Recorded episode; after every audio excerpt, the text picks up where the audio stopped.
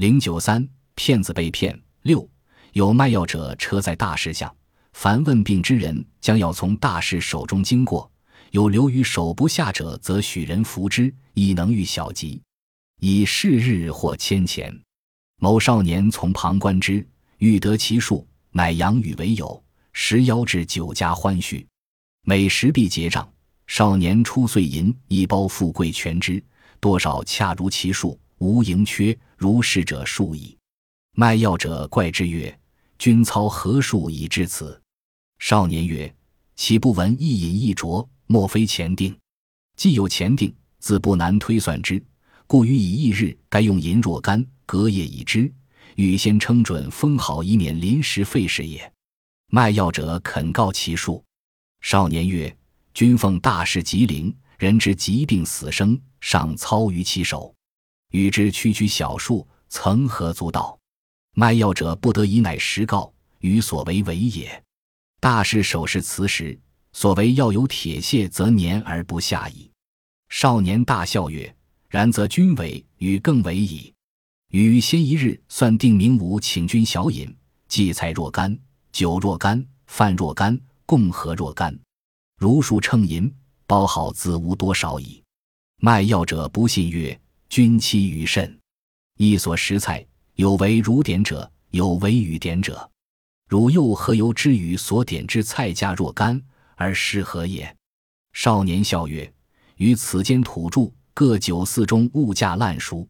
譬喻你点菜四肴，每肴银一钱，而汝点一钱二分之菜，则与点八分者以凑之；或汝点六分之菜，则与点一钱四分以凑之。”如是又何难哉？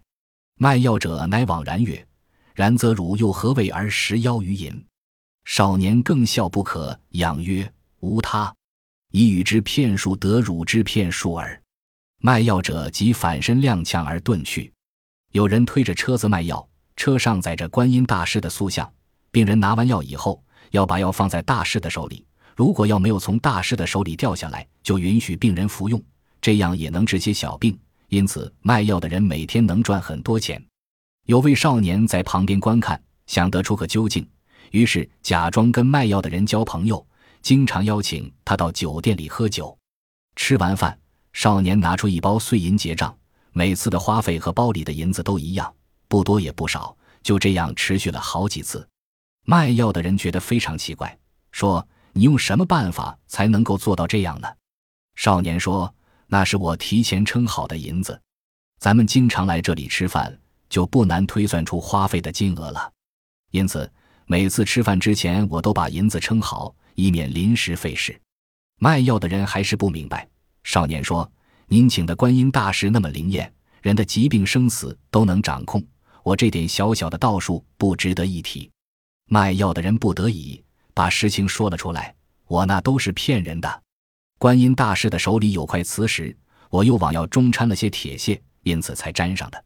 少年大笑着说道：“你那是假的，我做的更假。如果我想第二天请你吃饭，就在前一天算好了菜钱、酒钱、饭钱是多少，然后再如数称好银子，绝对不会有差错。”卖药的人不信，说：“你别骗我了，咱们吃的饭菜有你点的，也有我点的。”你怎么能知道我点的菜是多少钱？又怎么正好合适呢？少年笑道：“我是本地人，各个酒店的物价烂熟于心。如果我们打算点四个菜，每个菜一钱，你点一钱二分的菜，我就点八分的菜凑数；你点六分的菜，我就点一钱四分的菜的凑数。这有什么难的呢？”卖药的人仍然迷惑不解，说：“那你为什么要经常邀请我喝酒呢？”少年更是笑个不停，仰天说道：“没有别的，就是用我的骗术来骗得你的骗术。”卖药的人急忙反身跑了。揭秘：卖药的人往药里放些铁屑，又在观音大师的手里放上磁石，以此骗取钱财。少年用简单的小算术引诱卖药的人说出骗人的事情。此骗术是哄骗。